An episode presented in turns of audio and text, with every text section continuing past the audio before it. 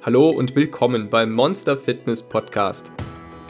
Wenn du wissen möchtest, wie du deinen inneren Schweinehund, dein inneres Monster in den Griff bekommst, effektiv abnehmen kannst und dauerhaft dein Leben veränderst, dann bist du hier genau richtig. Im letzten Teil haben wir über die Zusammenhänge zwischen Ernährung, Übergewicht und unseren Entzündungsprozessen gesprochen, die einen direkten Einfluss auf unsere Haut haben, aber auch auf jegliche anderen Bereiche in unserem Körper und unserem Gehirn. In dieser Folge gehen wir nun mal genauer darauf ein, was wir denn alles tun können, um unsere Haut zu verbessern, ihre Regeneration und ihr Aussehen zu unterstützen.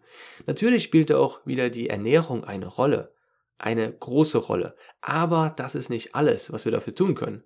Wie immer möchte ich dabei auch aufdecken, was Sinn macht und was nicht. Denn schließlich gibt es Empfehlungen wie Sand am Meer und man möchte schließlich entscheiden, was sich wie sehr lohnt und ob es sich eben überhaupt lohnt, diesen oder jenen Aufwand zu betreiben. Du darfst gespannt sein. Ich wünsche dir viel Spaß mit dem zweiten Teil von Ernährung, Übergewicht und unserer Haut. In der letzten Folge hast du erfahren, was eine zu große Armee an freien Radikalen anrichten kann. Wenn das Auenland überrannt wird, wenn die Jedis niedergemacht werden, wenn die Gummibärenbande versagt. Kommen wir nun direkt dazu, wie wir unsere körpereigene Feuerwehr und den Aufbau unserer Haut unterstützen können. Zuerst mal, du brauchst weder wie ein Mönch zu leben, noch den ganzen Tag Obst und Gemüse zu essen um dein Team an Antioxidantien, unsere körpereigene Feuerwehr, aufzubauen. Ich möchte dich daran erinnern, dass wir nicht in Extremen zu leben brauchen. Der Vorteil davon, wenn du schlank oder normalgewichtig bist und dich meistens gesund ernährst, ist, dass du dir auch mal Chips, Eiscreme, Pizza genehmigen kannst, ohne die negativen Folgen zu spüren.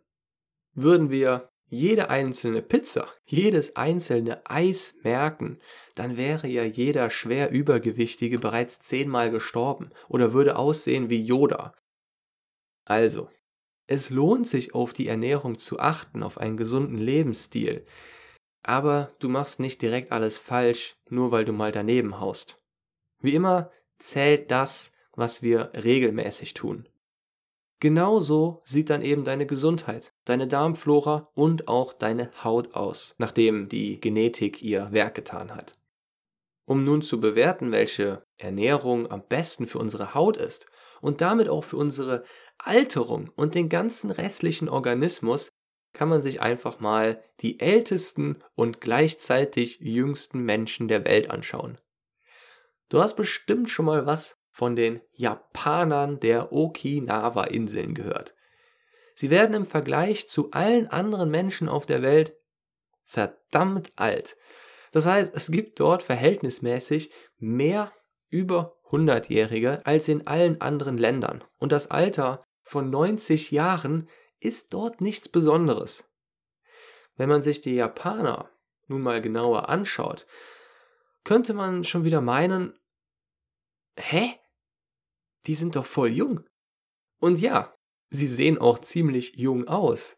Das kennst du bestimmt selbst, wenn man, wenn man sich die manchmal anschaut und denkt, diese Frau kann doch maximal 30 Jahre alt sein. Dann fällt man fast vom Hocker, wenn man erfährt, dass sie schon 50 Jahre oder älter sein soll, weil ihre Haut noch so jung aussieht. Und das Alter und Aussehen dieser Okinawa-Japaner ist kein Märchen. Aber es ist auch keine Magie. Es ist auf ganz einfache, plausible Ursachen zurückzuführen. Übrigens, je mehr unsere westliche Kultur dort Einzug gehalten hat, desto mehr ging auch deren Altersvorsprung und deren übernatürlich junges Aussehen zurück. Also, was ist da nun los? Auf diesen Inseln. Was geht da ab? Was ist deren Jungbrunnen? Mit einem Wort, nein eigentlich sechs Wörter, eine sehr gesunde und bewusste Lebensweise. Und etwas mehr, wenig Stress, kein Fastfood, keine überzuckerten Lebensmittel, keine verarbeiteten Produkte, eine bewusste, ja intuitive Ernährungsweise, die sie von Geburt an erlernt haben. Und vor allem Genügsamkeit beim Essen. Ich weiß nicht, ob du dich schon mal mit der japanischen Kultur beschäftigt hast, aber Japaner sind sehr bewusst und achtsam lebende Menschen. Zumindest, wenn wir von denen reden, die jetzt nicht in der Großstadt leben, sondern auf dem Land oder eben auf solch einer Insel. Die Japaner leben nach dem tief verwurzelten Motto Hara Hachi Bu. Hört sich lustig an. Das bedeutet, dass man aufhört zu essen, wenn der Magen zu 80% gefüllt ist.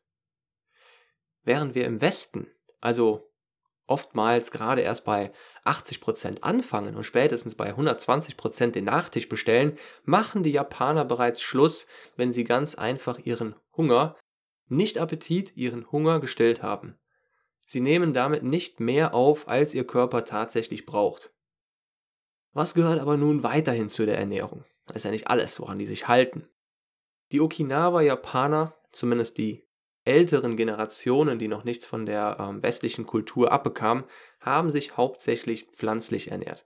Es gab viele Hülsenfrüchte, es gab Fisch, Obst und Gemüse und damit wären wir auch schon bei den Eckpfeilern dieser Ernährung. Das heißt, viele ungesättigte Fettsäuren, die in Nüssen und Fisch enthalten sind und die die Antioxidantien unserer Feuerwehr aufbauen. Viel Obst und Gemüse, das ebenfalls viele Antioxidantien und natürlich viele Vitamine liefert. Vitamine, die unsere Regenerationsprozesse unterstützen und dafür sorgen, dass alles einwandfrei funktioniert. Körper, aber auch Hirn, Psyche, inneres Monster. Hülsenfrüchte, die viele Ballaststoffe mit sich bringen, ein Genuss für unsere Darmflora. Die Japaner haben sich also einerseits gesund und andererseits sehr bewusst ernährt, nie mehr als sie benötigten. Ihr Lebensstil war ebenfalls durch Achtsamkeit, aber auch durch Aktivität geprägt und sie kannten eigentlich keinen Stress. Hier würden wir uns wahrscheinlich wundern, wie das möglich ist, denn ja, sie haben verdammt viel gearbeitet. Nur, das wahrscheinlich gar nicht als Arbeit angesehen, das ist meine Interpretation, sondern ganz einfach als ihr Leben, das völlig okay für sie war, mit dem sie quasi in Einklang gelebt haben. Sie haben ziemlich viel körperliche Arbeit verrichtet, sie haben selbst Gemüse und Früchte angepflanzt, geerntet und es war auch sehr angesehen, den Geist immer auf Trab zu halten. Mit anderen Worten, gesundes Futter für Geist und Körper und viel Aktivität für Geist und Körper. Leider ist der japanische Lebensstil immer mehr damit zurückgegangen, dass eben der Westen bzw. ganz generell die globale Weiterentwicklung Einzug gehalten hat. Das ist ja erstmal überhaupt nichts Schlimmes.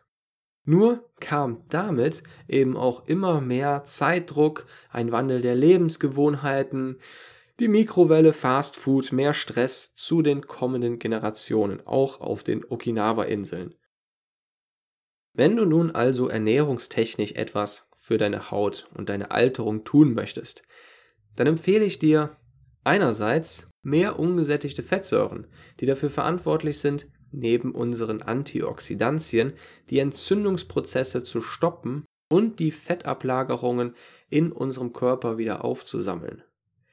Ungesättigte Fettsäuren sind in Nüssen und Fisch, vor allem fettigen Fisch, enthalten. Für mehr Antioxidantien, wer hätte es gedacht, empfehle ich dir Obst und Gemüse, vor allem Gemüse. Hier sind vor allem Beta-Carotinoide herauszustellen, die eine besondere Stellung bei unserer Haut einnehmen. Weil aus ihnen entsteht Vitamin A, das sogenannte Hautvitamin. Das Tolle an Beta-Carotinoide ist, sie werden ganz einfach nicht mehr zu Vitamin A umgewandelt, wenn wir genug davon haben. Vitamin A ist nämlich ein fettlösliches Vitamin und könnte theoretisch eine Hypervitaminose auslösen. Das heißt, wir könnten davon zu viel aufnehmen, was dann wieder schädlich für uns ist. Aber wenn wir Beta-Carotinoide aufnehmen, können wir das Problem ganz einfach umgehen, denn es wird nur so viel Vitamin A daraus hergestellt, wie wir benötigen und eben nicht mehr. Diese Carotinoide sind in Karotten enthalten. Sie sorgen für diesen orangenen Look. Das heißt, wenn du nun über Jahre sehr viele Carotinoide aufnehmen würdest, könntest du dich in einen kleinen Kürbis verwandeln. Aber Spaß beiseite, dafür müsste man schon verdammt viel davon essen. Da brauchst du also keine Angst vorzuhaben. Neben Karotten sind sie eben in den ganzen orangenen, vor allem in den orangenen Gemüsen enthalten. Süßkartoffeln, Kürbis, auch rote Beete. Etwas weniger sind sie noch in Brokkoli, Rucola und Spinat enthalten. Am besten isst du das in Kombination mit Fetten, zum Beispiel Pflanzenöl oder Fisch, denn Vitamin A ist fettlöslich und das bedeutet, dass es Fett benötigt, um im Körper richtig zu wirken. Die alleinige Aufnahme von, von Vitamin A ist also nicht so effektiv. Nachdem du nun weißt, wie du dich ernähren solltest für viele Antioxidantien und um deine Haut optimal zu unterstützen, was kann man noch tun? Das ist ja noch nicht alles. Fortan mehr auf das Gerät zu achten, was du wahrscheinlich tagtäglich bei dir hast und wahrscheinlich auch jetzt gerade benutzt, nämlich dein Handy. Ich empfehle dir, ab und zu mal dein Handy-Display zu waschen, zu reinigen. Denn laut mehreren Studien können da mehr als zehnmal so viele Bakterien zusammenkommen wie auf einer Klobrille. Und naja, du hältst es dir wahrscheinlich ziemlich oft am Tag ans Gesicht. Es ist ja auch kein Wunder, denn wir fassen wahrscheinlich kaum etwas so oft an wie das Touch-Display unseres Handys und bringen damit jegliche Bakterienkulturen der Welt dort zusammen. Also was auch immer wir sonst vorher angefasst haben, wenn wir in einen Café gehen, wenn wir eine Tür öffnen, wenn wir die Tastatur bedienen, dann bringen wir das, dann vereinigt sich das alles immer wieder auf dem Touch-Display unseres Handys. Man kann es sich so ein bisschen wie eine Bakterien-Reunion vorstellen. Bakterien, alt und jung, die sich lang nicht mehr gesehen haben, werden dann schließlich auf deinem Touch-Display wieder miteinander vereint. Herrlich! Eine Bakterienparty! Wie schön für die! Vielleicht spielen die da auch 80er, 90er Musik. Da ist Stimmung. Als nächstes empfehle ich dir, viel Wasser zu trinken. Diesen Tipp kann ich nicht oft genug wiederholen. Generell fürs Abnehmen die absolute Geheimwaffe ist der Magen gefüllt, wird unserem Gehirn Sättigung signalisiert, sind wir genug hydriert, also mit Wasser versorgt, können unsere Nervenzellen besser arbeiten und die Signale besser von Zelle zu Zelle senden, wieder ein Vorteil, um besser Sättigung zu erfahren. Diese Hydratation ist nun insbesondere für unsere Haut wichtig, damit das Erscheinungsbild einer weichen und glatten Haut gefördert wird. Die Empfehlung dazu lautet, mindestens zwei bis drei Liter am Tag zu trinken. Ich weiß, das muss man ja immer irgendwie mit der Praxis auch vereinbaren. Wenn man auf der Arbeit ist, dann hat man keine Lust, alle, äh, alle zehn Minuten auf die Toilette zu laufen. Aber je mehr, desto besser. Sowohl für die Haut, aber auch fürs Abnehmen und generell für die Funktionsweise von unserem Körper. Ich persönlich trinke ungefähr drei Liter am Tag, habe immer eine, eine offene Wasserflasche neben mir stehen und wenn ich äh, abnehmen möchte, dann trinke ich 4 Liter. Ein interessanter Tipp, den ich dazu gehört habe, ist, die Wasserflasche ganz einfach vor das Handy zu stellen oder direkt auf das Handy, sodass man immer bevor man ans Handy geht, erstmal einen Schluck Wasser trinkt. Der nächste Tipp lautet, dusche direkt nach dem Training bzw. nachdem du geschwitzt hast. Der Schweiß sorgt nämlich dafür, dass die Poren verstopfen und sich mit Bakterien anreichern. Das bedeutet wiederum Akne, Mitesser, Hautverunreinigung. Also, wenn du Sport getrieben hast oder ganz allgemein, wenn du äh, etwas mehr ins Schwitzen gekommen bist, dann solltest du relativ zeitnah daran, bevor das alles trocknet, ähm, dich duschen. Das, was jetzt als nächstes kommt, erscheint nun etwas kontraintuitiv zum vorherigen Tipp, nämlich dusche nicht zu oft und vor allem nicht mit zu heißem Wasser. Denn wenn wir unseren Körper zu oft rein, wenn wir uns zu oft duschen, zu oft den Körper reinigen, vor allem mit sehr heißem Wasser, kann es früher zu Falten und zu Trockenheit der Haut führen, weil es immer wieder den Schutzfilm auf der Haut zerstört, der aus Lipiden besteht und die Feuchtigkeit in den unteren Schichten der sogenannten Lederhaut aufrecht erhält. Also, wenn du duschen musst, wenn du geschwitzt bist, dann zeitnah duschen, aber insgesamt nicht zu oft duschen. Nun zu guter Letzt Stress. Stress führt zu Cortisol, unserem Stresshormon. Und das entzieht unserem Immunsystem Energie, blockiert Aufbauprozesse auch in der Haut. Und wie du bereits weißt, Stress führt zur vermehrten Bildung von freien Radikalen.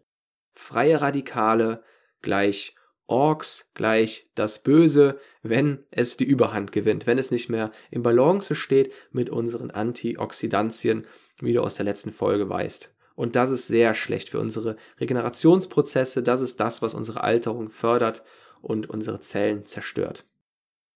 Ein optimaler Ablauf nach dem Training wäre dann zum Beispiel, dass du danach in die Sauna gehst, um dann sofort wieder zu entspannen, um wieder so in den Entspannungsmodus zu kommen. Dein Training löst auch immer Stress aus, auch wenn du jetzt während des Trainings vielleicht nicht so gestresst bist. Für unseren Körper ist es aber Stress.